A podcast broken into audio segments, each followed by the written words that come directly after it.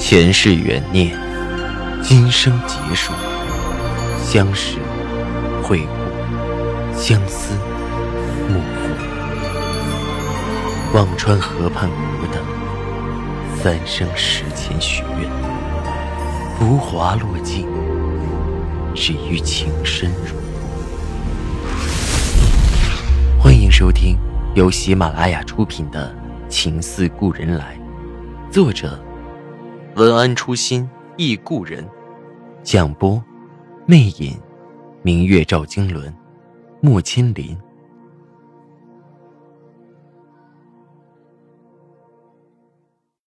第五十三集。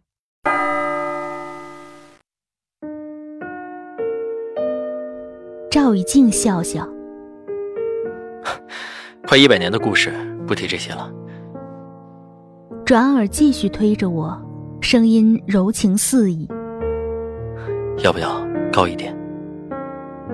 嗯，我抿唇笑开，他的力气稍微大了一些，却依然在他能护着的范围，我荡得安心。远处不知哪里传来一阵绵长的笛声，歌管楼亭声细细，秋千院落夜沉沉，不知道说的是不是就是这个味道。我只觉得，心随着秋夜残月荡得很远，很醉。第二天一早起来，我把早点做好，端到桌上，同赵以静一起吃了顿美美的早餐。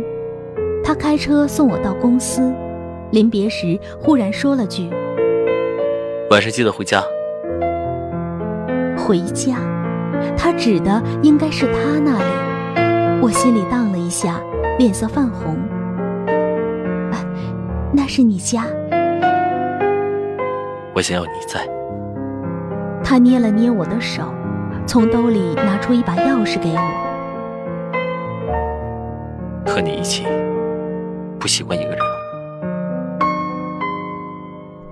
我心里甜得发紧，眉眼弯弯的走下了车。兜里的那把钥匙，仿佛开启了一丝蜜糖的源泉。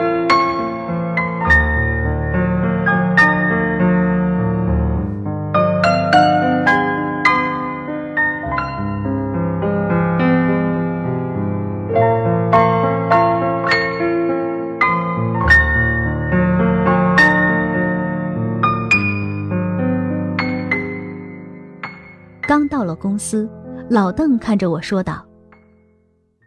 来了，老穆那个单子啊你就不用跟了。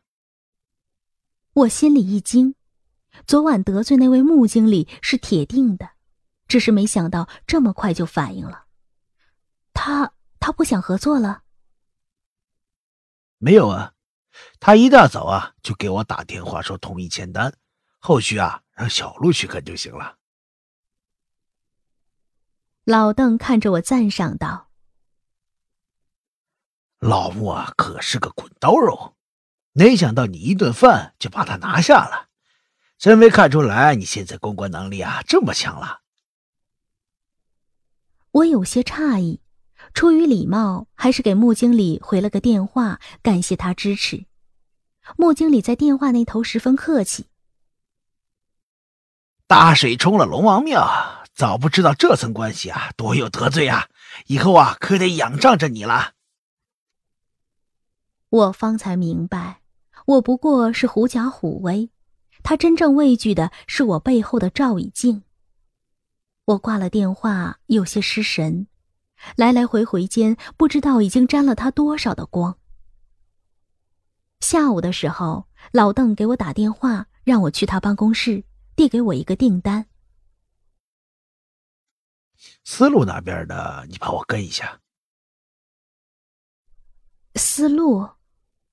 我有些犹豫，对于思路，我素来没有什么好印象。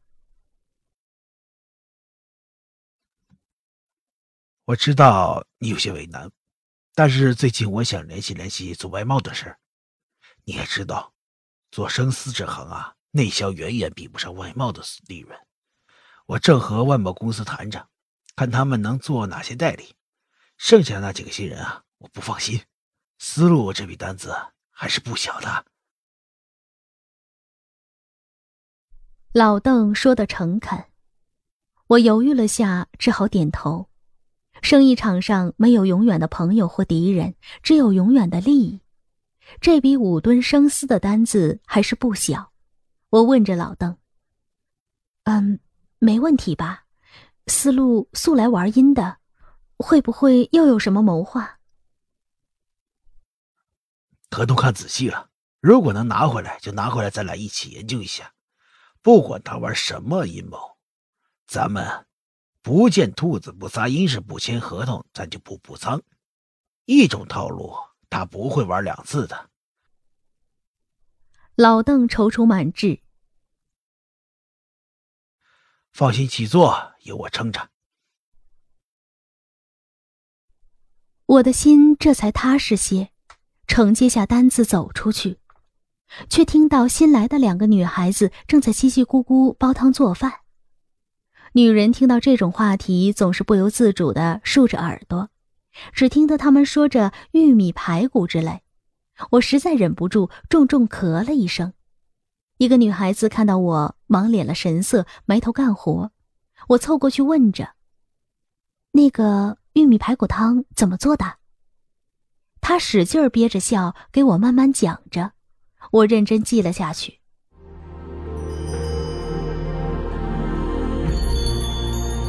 您正在收听的是喜马拉雅出品的长篇穿越小说《情似故人来》。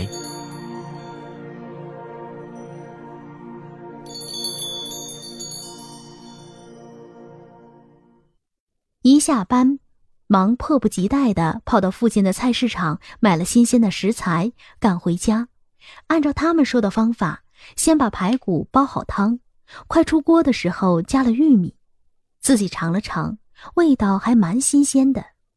等到八点多，我已经饥肠辘辘了，他才回来，看到桌上的饭菜，满眼温和。今天拒了他们的应酬，看来很值。我美滋滋的给他盛了碗汤，笑道。快尝尝，这可是我爹了颜面讨来的秘方。他一愣，听我讲完过程后，也眉眼展开。没个样子，怎么管瞎说？握着我的手，深看道：“青阳，以后一直住这里吧。”浅黄的灯光下，他温声说着这句话，让我的心通的一跳。那一刻的我和他，也许都迷醉在这种温馨淡然中。一身疲惫的我们，对这份平淡中的温暖有着莫名的渴求。如果能这样长相厮守，这一生就算没有名分，是不是也足够？我不知道赵以静这个以后是指多久，他应该早通过理解知道了暖暖在奶奶那里，所以这几日会留我在他身边。但是女儿回来呢，那是比我生命还重要的小家伙，我怎么可能扔下他？我也不可能带着他来过这样混乱的生活。这句话，也不过是句美好的憧憬罢了。我勉强笑着说道：“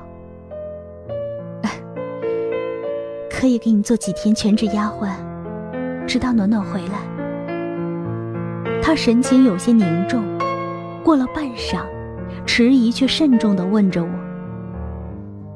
如果有机会，我可以见他吗？”我的心砰的跳了起来，眼圈潮潮的。这是一句彻底打动我内心的话。他曾说的“不能放下我的女人，能许我未来”，都让我心潮澎湃。但唯独这句话，让我从心底泛上暖意。他终于提及了我最在乎的人，我声音微颤：“可以，如果你想见他。”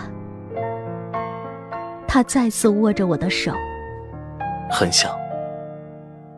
我的手指都微微颤抖。为了掩饰自己的失态，忙又给他盛了一碗汤，递到他的面前，极力使自己平复下来，轻声笑道：“他以前不爱讲话，现在还好一些。”我知道。他开始喝汤，声音没有波澜。我一愣，他知道。想想理解也就释然。只是从说起暖暖的那刻起，我的心跳就急速的再也无法沉静。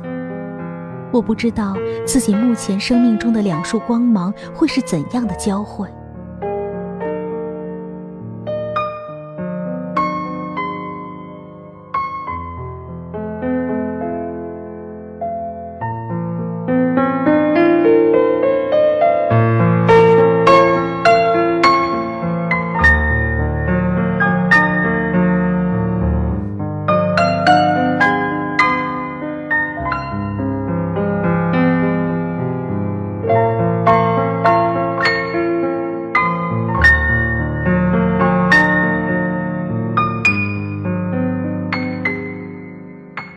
天，赵雨静送我到了公司，和我说着：“晚上公司有个国内客户，我得出面，你先回去吧。”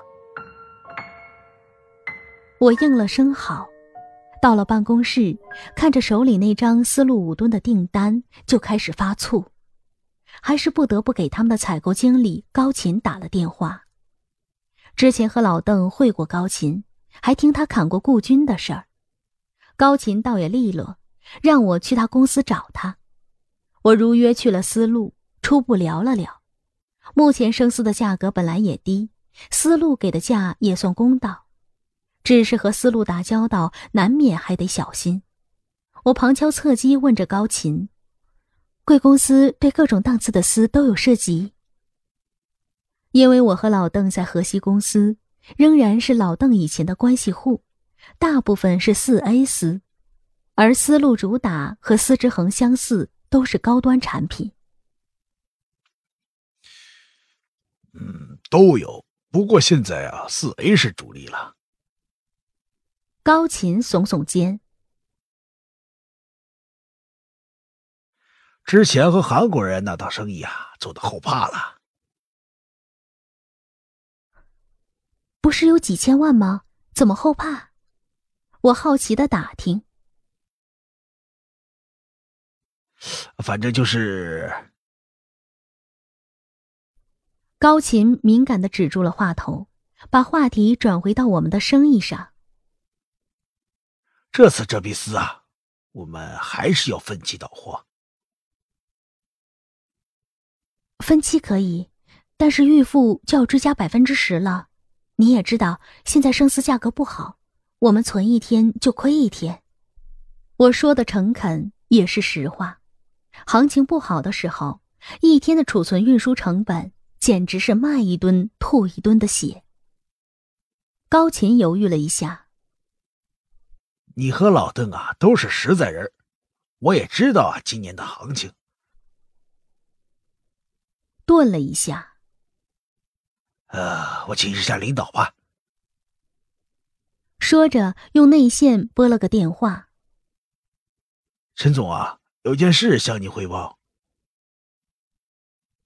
大致说了说，这本也不是个大问题。对方应对了几句，似乎是同意的样子。挂了电话，高琴笑笑：“没问题，陈总同意了。”我的心舒展开来，随口问着：“主管您的陈总，什么时候也有机会约着一起吃吃饭、聊聊天？”这是句放长线的客套话，如果真能联系上，倒也是不错的人脉。行啊，有机会啊，我拉拉线。陈少君啊，最喜欢和美女吃饭了。高琴哈哈笑着，我手里的文件一哆嗦，滑到了地上，忙捡起来，不可置信的问着他：“陈少君？”对。高琴笑着，司之恒挖过来的高山。我的心翻腾了一下，随即明白，那位胖胖的陈副总跳槽到了丝路，所以才会有人拿着他的门禁卡冲到司之恒的会议室大骂。只是世事难料，今天我又转到他的门下。我勉强支应着表情，和高琴聊了几句，回到了公司。和老邓商量后，将修改后的合同范本 email 给了高琴。高琴回复我说：“签好字就通知我。”却是下午快下班的时候，高琴忽然给我打电话，笑道：“宋小姐，你是真人不露相啊！”我的心一突，怎么了？你和陈总认识啊？上午也不说，下午我请陈总签字的时候啊，才知道原来你和他在思之恒就是老相识了。高琴笑着，哈哈哈，你不是还想约陈总吃饭吗？别人陈总不给面子，你呀，他必须给啊！今晚怎么样？好，我去安排。我隐约不安。陈少君对我，只怕除了记恨就是懊恼。冤家路窄，他今晚这场必定是场鸿门宴。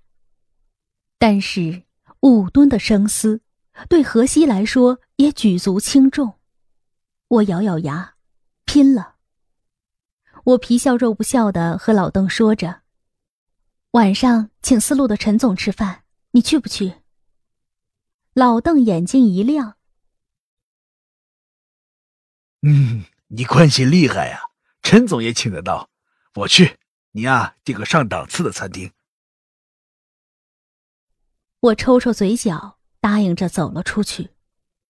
上档次的餐厅不是重点，老邓肯去陪我是个重点。有他在，想来陈总的歪脑子也不敢动得太厉害。我刻意到公司门口的小药店买了点金酒伴侣，揣在兜里备着。陈少君还是一如既往胖的富态，看到我，金光的眼睛眯成一条缝，双手握了上来。啊，青阳，好久不见了。我脸上带笑，匆匆握了一下，忙争了出来。宾主落座。老邓和陈副总之前在司之恒也打过几天交道，彼此都不陌生。加上高琴，四人自然而然熟络了起来。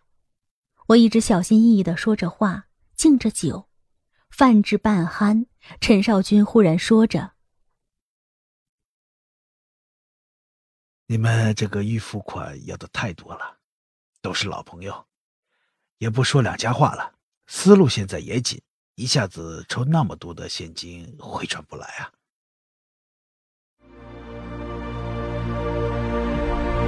听众朋友，您刚刚收听到的是喜马拉雅出品的长篇穿越小说《情似故人来》，作者文安初心忆故人，播讲魅影，明月照经纶，莫千林。